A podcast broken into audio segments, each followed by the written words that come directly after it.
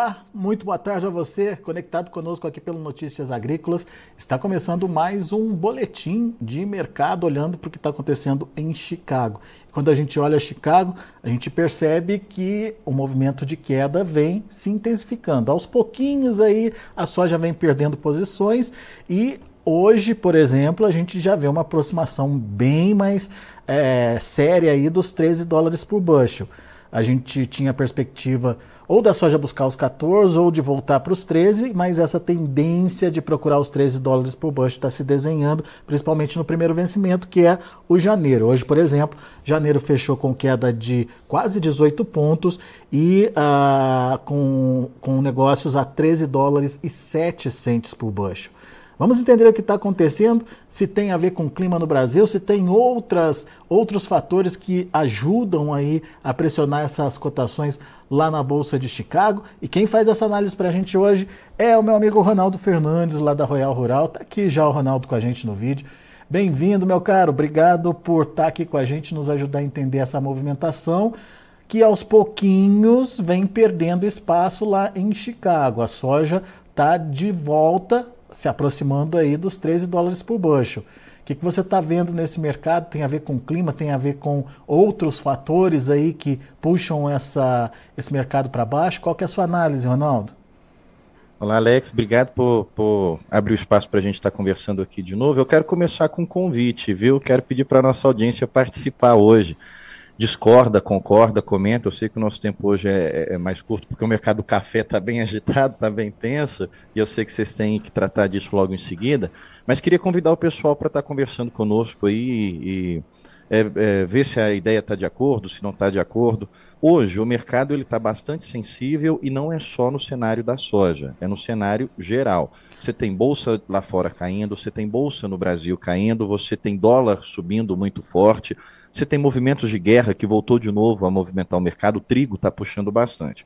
Trigo e milho só não estão caindo hoje por causa da situação Rússia e Ucrânia, porque a Rússia voltou a bombardear regiões importantes de exportação da Ucrânia, cidades portuárias, e também o conflito no Mar Negro é, coloca em xeque a possibilidade ou, ou algum eventual empecilho ali nas exportações de trigo, Alex.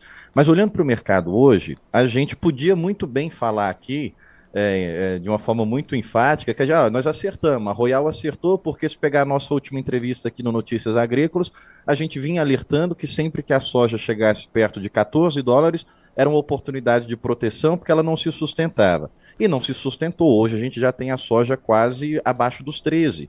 Os contratos mais caros estão ali abaixo de 13,5 e a gente tem a referência de janeiro quase perdendo 13. Então eu podia muito bem vir aqui agora e falar, ó, tá vendo? A gente acertou, caiu dos 14. Mas hoje eu não acredito que é um ponto da soja, não acredito que é um ponto isolado do mercado de soja. Vou explicar por quê. E aí seria interessante a gente conversar para ver se a minha ideia está sendo clara, se eu estou conseguindo passar de fato o que a gente está enxergando. Uh, sempre que alguns fatores sobem no mercado, eles movimentam outros. Existe um padrão. Então eu não posso ignorar o padrão. Por exemplo, o tesouro americano está subindo bastante hoje. Sempre que sobe tesouro, geralmente o ouro acompanha essa alta, o dólar acompanha essa alta. Então a gente tem tesouro subindo, ouro subindo, dólar subindo. Então aí a gente já tem um padrão. Peraí, está respeitando. Normalmente, quando isso acontece, as commodities caem. Então a gente tem a soja caindo. Isso não quer dizer que é só uma situação climática, porque muito está sendo colocado, ah, porque o clima melhorou, está vindo muita chuva e o preço da soja despencou por isso. Não é exatamente por isso. E por que, que é importante a gente entender? Para a gente saber se é algo do dia ou se é algo que vai acontecer por muito tempo. Então, quando você pega uma situação que ela não é tendência e transforma ela em tendência, você acha que o mercado vai continuar naquele movimento para sempre. Então, hoje, ele não está caindo exatamente por causa do clima. Falando de produção, Alex, clima melhorou bastante, os mapas estão mais favoráveis tanto para a produção no Brasil quanto na produção na Argentina, mas ainda é uma incógnita. O produtor de cada região da sua fazenda, ele sabe mais ou menos o que ele vai tirar do campo. Cada produtor sabe o que perdeu, cada produtor sabe o que vai render nas suas lavouras, mas o mercado ainda não sabe. O mercado não tem um número para ele mirar e dizer assim, não, pode precificar essa conta aqui que o Brasil e a Argentina vão conseguir produzir isso daqui. Não tem. Muitas agências estão falando em 150, outras 155, algumas ainda em 160.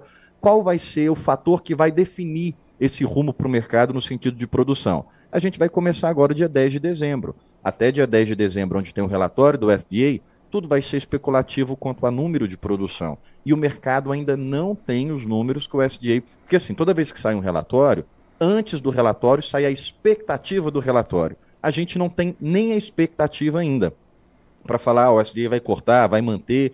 Então, não, a gente hoje não tem como olhar para campo para falar que o clima está derrubando o preço da soja, que o clima está derrubando a commodity. É uma situação do mercado financeiro. Agora, isso é um ponto para a gente entender também, que a semana inteira é cheia de divulgações. Então, a gente vai ter uma semana bastante volátil, tanto para dólar quanto para commodity. Agora, por que, que o mercado financeiro está agitado desse jeito?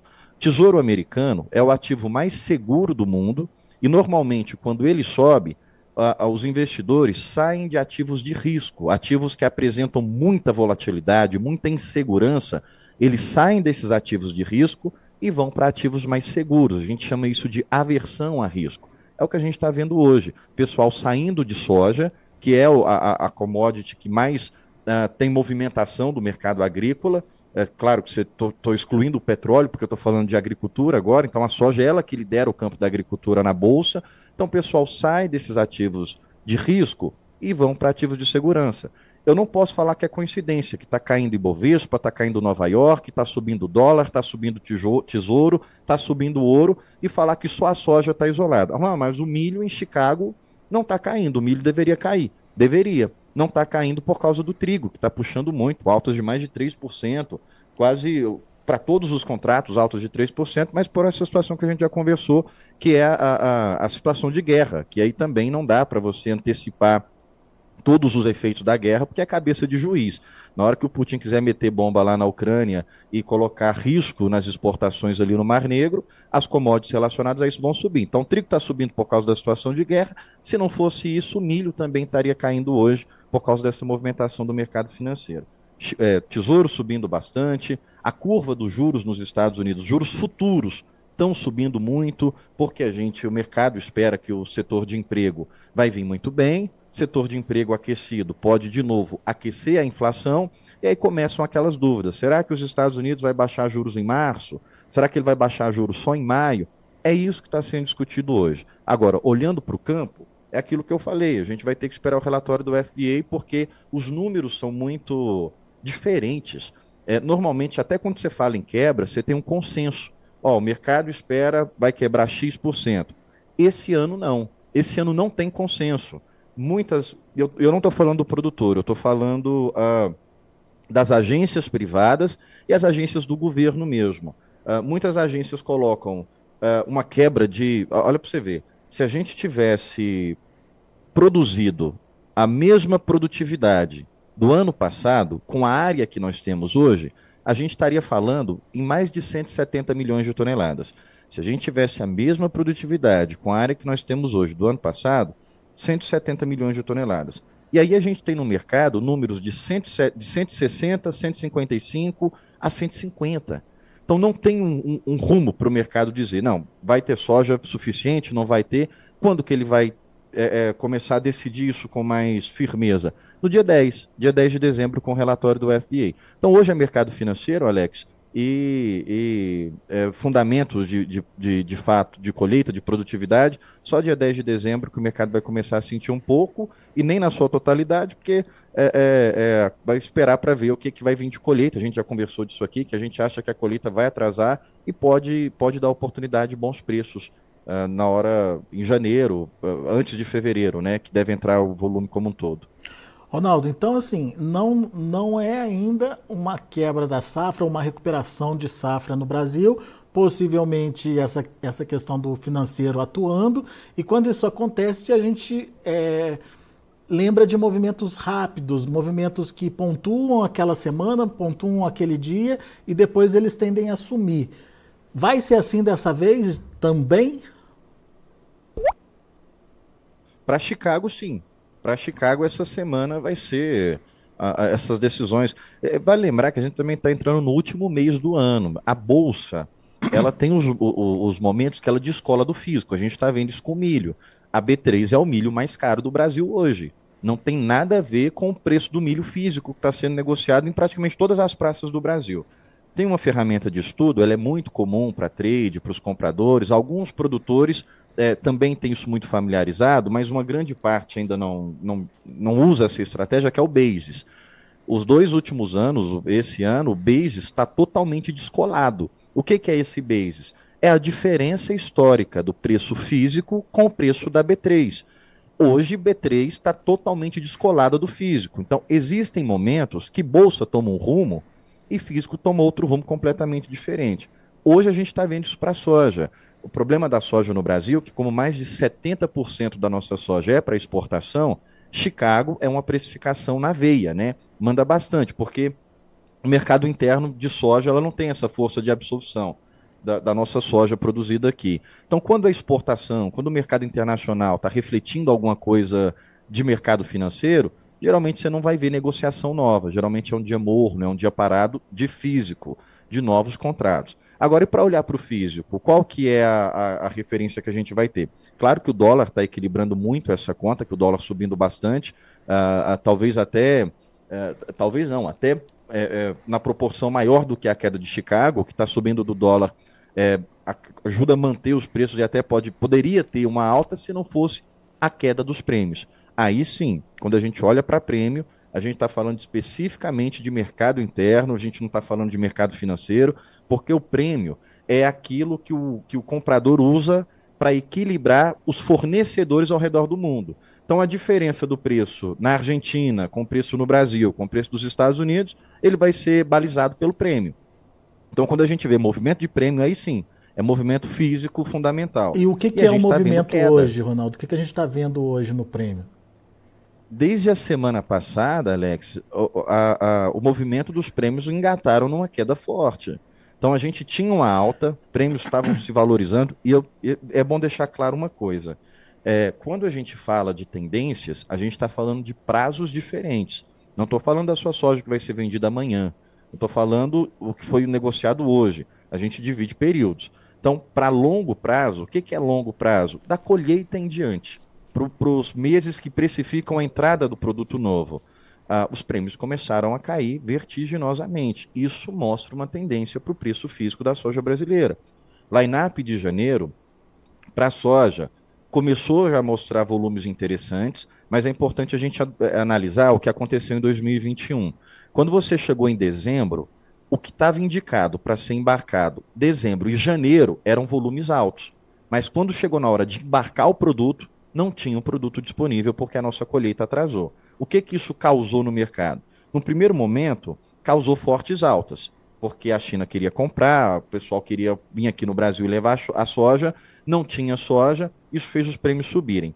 Nos próximos anos, que atrasou a colheita brasileira, eles foram procurar outros fornecedores. Quem foram os outros fornecedores? Naquele momento, os Estados Unidos. Os Estados Unidos hoje não está com boas vendas, o que indica para nós que vai ter apetite para a soja brasileira. Então aí eu volto àquela frase que eu tenho frisado muito aqui quando a gente vem conversar. Eu acredito que quem tiver soja para colher antes do grande volume entrar, porque claro que atrasou o plantio, atrasou o ciclo, a colheita vai ser atrasada também. Quem tiver soja ali até janeiro pode pegar bons preços, mas para quem for colher junto com todo mundo de fevereiro em diante, não imagino que vale a pena arriscar sem proteger esse volume. Quem ouviu a gente aqui, estou falando a gente aqui no Notícias Agrícolas mesmo, ou no dia a dia conversando conosco, e fez a proteção perto dos 14, hoje está tranquilo, hoje está muito bem. Quem não protegeu, hoje está bem preocupado com a soja que vai entrar a, a colheita em fevereiro em diante. Mas ainda há tempo. O que, que a gente está dizendo? Que hoje não acredito que vai engatar uma tendência de queda em Chicago até a colheita. Acredito que Chicago vai corrigir, vai voltar para cima, e sempre que voltar para cima está criando oportunidade de proteção, porque a gente não acredita que de fevereiro em diante Chicago vai ter força para se sustentar acima de 14. Daqui até lá, acredito que sim, que pode voltar até a beirar os 14 de novo. De fevereiro para frente, não. Então é importante a gente deixar bem claro essa divisão de períodos, porque uh, depois produtor arrisca demais e não faz as proteções. Não só o produtor, tem muita revenda que também precisa fazer essa proteção e muito comprador também que precisa fazer essa proteção. Só que o comprador a gente não precisa falar muito, porque o comprador de soja é uma regra ele andar protegido. Ah, os compradores, eles já, quando entram numa trade, quando entra para eh, dirigir uma mesa de originação, o primeiro treinamento é esse, ó, aqui dentro é obrigatório a proteção, quase todos são assim. É muito mais uh, os comerciantes, as revendas, os produtores que têm que usar essa ferramenta. Já passou um pouquinho do tempo e, e, e, pode passar mais. Então, ainda a gente, a gente já perdeu um pouco do valor, já ficou um dinheiro na mesa aí que, que muita gente não aproveitou. Mas ainda tem tempo de, de, de proteger o todo, né? O todo o grande ô, volume que vai entrar ainda. Ô, Ronaldo, quando você fala dessa possibilidade ou dessa é, oportunidade que pode aparecer até fevereiro, né? É, com, com a soja voltando a subir, daí sim seria baseado em clima. Não só em clima, uh, também clima, mas pelo próprio período de janela da colheita. Não acredito, que vai ter demanda no momento que a gente não vai ter grande volume para entregar. Vai vir comprador para o mercado brasileiro e a gente não vai ter soja o suficiente do tamanho que ele quer. Então isso daí pode dar uma valorizada. É nisso que eu acredito que pode. O clima, uh, ele não está precificado, ele não está colocado 100% na conta. Como eu falei, eu não sei se eu consigo acreditar muito nisso, mas tem muita. E quando eu falo uh, que tem rumores, eu não estou falando só do mercado interno brasileiro, não, viu? Eu estou falando de gente que fica lá fora. Como é que o mercado internacional está assistindo o Brasil? Já começaram a ventilar notícias de que, olha, o ano passado o Sul quebrou e o Mato Grosso compensou. Esse ano é o contrário. O Mato Grosso vai quebrar e o Sul vai compensar. Não concordo com isso, mas é o tipo de notícia que começa a fazer psicológico de comprador internacional. Então, o clima, ele, mais uma vez, eu, eu repetindo muito essa frase, ele não está colocado na conta porque é uma incógnita. Houve atraso no plantio, houve replantio e houve atraso na chuva o comprador ele não está fazendo tanta conta. Peraí, o, plantio, o ciclo da soja ele foi prejudicado, não é só clima. Ele vai ter ali possíveis doenças, o produtor vai ter custo maior e pode não aceitar vender num valor mais baixo. O comprador internacional ele não considera isso. Ele não considera que o custo de tratar a, a, saúde da planta do produtor subiu, ele não considera que o custo do replantio do produtor subiu, o mercado internacional não olha para isso. Hoje, o que está sendo começando a ser ventilado é que pode haver alguma compensação da soja do sul com, as, com que a, o Mato Grosso vai ter percas. Não, não acredito nisso, mais uma vez, para ficar bem claro, a gente não acredita nisso, mas quando o mercado lá fora acredita, ele precifica. Então, o clima também vai ser colocado na conta, mas a, a minha expectativa de alta ou de bons preços, pelo menos de, de não fortes quedas, vou, vou dizer assim, não vou nem cravar uma expectativa de alta, mas de não ter uma sequência de fortes quedas até janeiro, é acima de qualquer coisa o, o início do, do, da colheita. Quando é que a gente vai começar a colheita, né? E aí é bom a gente lembrar do que aconteceu nos Estados Unidos. É uma possibilidade que pode acontecer no Brasil. Os Estados Unidos estavam com aquele período de seca terrível, temperaturas extremamente altas.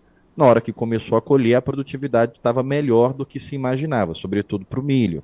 Então, quando o Brasil começar a colher, corre o risco. Por isso que a gente não pode exagerar nenhum movimento. Quando a gente for falar de quebra, ó, tem que, não pode exagerar esse número, porque se a gente exagera lá na frente, a gente paga por ele. Mas acredito que o Brasil uh, não tem um número uh, uh, guia ainda para dar rumo para o mercado. O FDA é quem vai tomar conta dessa projeção. Conab vai lançar o número dela, mas o número do FDA vai superar em importância para o mercado internacional e a colheita vai, vai começar dizendo para o mercado que de fato são os números de produtividade. Mas de fevereiro em diante, Alex, acho difícil apostar em movimento de alta, sobretudo pelo que a gente já começou a ver acontecer com os prêmios para longo prazo. Muito bem. Bom, então fica a dica aí para você, preste atenção nas oportunidades. Enfim, nesse, nesse momento não é para assustar ainda. Uh, pela análise do Ronaldo aqui, a gente tem uma interferência do financeiro ainda, não é a interferência uh, de uma safra prodígia voltando a ficar sem risco aí pelo Brasil. Pode ser que esse risco ainda volte a acontecer em alguns pontos aí do, do Brasil e isso se reflita em movimento de alta em Chicago. É, e esse movimento deve ser encarado como oportunidade de negócios para quem está muito atrasado aí com as suas negociações. Mas preste atenção porque isso tem prazo de validade, até fevereiro, certo, Ronaldo? É o que a gente imagina, Alex. A gente acredita nisso.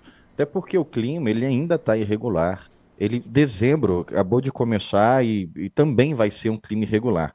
Laninha tinha um, um, é porque a gente passou três anos seguidos de Laninha é mais fácil de lembrar. Tinha uma característica que marca e não acontece, marca chuva. E o, e o El Ninho ele também tá isso é porque é, é, se a gente pegar generalizado pode dizer ah, choveu em Goiás, choveu no Mato Grosso, mas irregular. Às vezes ele marca a chuva para aquela região, a gente aqui com os nossos clientes, a gente acompanha os mapas localizados. Eu não vou acompanhar só ao Mato Grosso como um todo, não. Não é só também na cidade, é lá na fazenda do produtor. E às vezes marca a chuva para lá e a chuva não acontece. Então tem que ter cautela agora para falar de clima. O mercado não está precificando o clima, que alivia a gente, é, sobretudo quem tem que vender, a pensar: é. será que essa queda que abriu a semana ela é queda de, de tendência? Calma, ainda não é. Mas não estou dizendo que vai parar, porque como a gente começou falando aqui, essa semana ela é muito carregada de, é, de indicadores importantes do mercado financeiro. Amanhã tem, amanhã tem PIB. É a primeira vez em 2023 que se espera que o PIB no Brasil retraia, que vem um PIB retraído, um PIB negativo para o terceiro trimestre. É, a gente tem payroll, a gente tem relatório JOLTS, a gente tem seguro-desemprego, então tem muita indicação, muito indicador na agenda dessa semana que pode e vai movimentar o mercado. Ronaldo, você está dizendo que não vai cair mais porque não é tendência? Não, estou dizendo que não é tendência do fundamento. Estou dizendo que é uma reação ao indicador do mercado internacional, do mercado financeiro. Se o indicador vinha apontando para queda, claro que vai continuar a queda. O que, que você está dizendo? Estou dizendo para você acompanhar os indicadores. À medida que os indicadores forem saindo, vão, vão, as coisas vão se precificando. E aí vem, vai vir relatório do SDA dia 10 e vai dar um, uma fala mais firme para o mercado a respeito de produção. Então o clima é isso daí hoje, Alex. Muito bom. Ronaldo Fernandes, meu amigo, muito obrigado mais uma vez pela participação conosco aqui no Notícias Agrícolas. Aliás, o M. Ueno é, está acompanhando aqui a nossa conversa, ele vai nessa linha que você está dizendo aí. Há 10 dias atrás, a previsão era de muita água no Mato Grosso para hoje. Agora, no, normalmente, está se marcando chuvas para 15 dias em diante. Vamos acompanhar. Ou seja, a indecisão ainda na previsão do, do, do tempo é, é, muito, é muito significativa, né? Ou a concretização é da previsão, ainda, né? né? É, o clima, a irregularidade climática está no meio da gente ainda e vai assim até dezembro, dezembro inteiro. O, o El Ninho, ah, ele vai até abril, está mudando muito, vai se intensificar em, em, dezembro, em janeiro. Então, é até difícil para o meteorologista acompanhar a, a tendência do mapa, porque é, é quase igual política, é uma ciência incerta. O mapa hoje desenha uma coisa, amanhã ele muda, e, e é normal também isso acontecer. Então vamos continuar olhando para o clima, mas sem ignorar o que está acontecendo no mercado financeiro, porque senão você vai achar que é só clima e vai tomar decisão baseado na opinião errada. E é importante você entender o que está mexendo com o seu mercado, porque isso mexe com o seu bolso, é o seu produto, né? É, é o seu ganha-pão, é o suor do rosto. Então é importante a gente estar tá por dentro do que está movimentando o nosso negócio, Alex. É isso aí. Meu caro, obrigado mais uma vez pela sua participação. Volte sempre. Obrigado, Alex. Até a próxima. Até. Tá aí Ronaldo Fernandes, Royal Rural, aqui com a gente, trazendo as informações do mercado da soja. Ronaldo acredita que essa movimentação negativa tenha menos a ver com as condições climáticas aqui no Brasil, volta das chuvas, e mais a ver com o mercado financeiro, principalmente numa semana importante de números importantes para a economia mundial, principalmente a economia americana. É, e que, portanto, não é uma tendência de queda, é, pelo menos não uma, uma queda que deve se prolongar por muito tempo. Ela deve acontecer ao longo da semana, de acordo com os indicadores do mercado internacional, da é, condição internacional aí das economias, uh, mas uh, não é para sempre. E, portanto, ficar atento às possibilidades de reação dos preços que acontecem aí até fevereiro, de acordo com as expectativas lá da Royal Rural. Deixa eu passar para vocês o que está acontecendo no mercado uh, futuro, lá na, lá na Bolsa de Chicago, fechamento de hoje. Quedas significativas aí para a soja, janeiro 306, com baixa de 18 pontos mais 75, março fechando com 19 de queda, fechou a 13,27, o maio 13,42, 18,5 de baixa, o julho 13,50, queda de 16 pontos mais 75. São os números da soja. Vamos ver o milho, Milho encerrando de forma mista, dezembro 4,60, queda de 4 pontos mais 25, março subindo 0,75 a 4,85, maio também com uma leve alta de 0,25, 4,97, julho fechando já com queda de 0,25, 5 dólares e 5 centos por bushel, é, fechamento misto para o milho então. Vamos ver o trigo. O trigo sim encerrando em alta, bem explicado aí pelo Ronaldo, com as questões ligadas lá ao Mar Negro, ao conflito Rússia e Ucrânia, é, que mais uma vez tem seu agravamento e o trigo acabou subindo nessa esteira. Dezembro 5,95, 18 pontos, quase 19 de alta. O março 6 dólares e 20 centos por bushel, quase 18 de alta. O maio subiu 17 pontos, fechando a 6,34 e o julho 6 dólares e 43 centos por bushel, 15 pontos mais 25 de elevação. São os números de hoje. A gente vai ficando por aqui. Agradeço muito a sua atenção e a sua audiência. Notícias agrícolas, informação agro-relevante e conectada.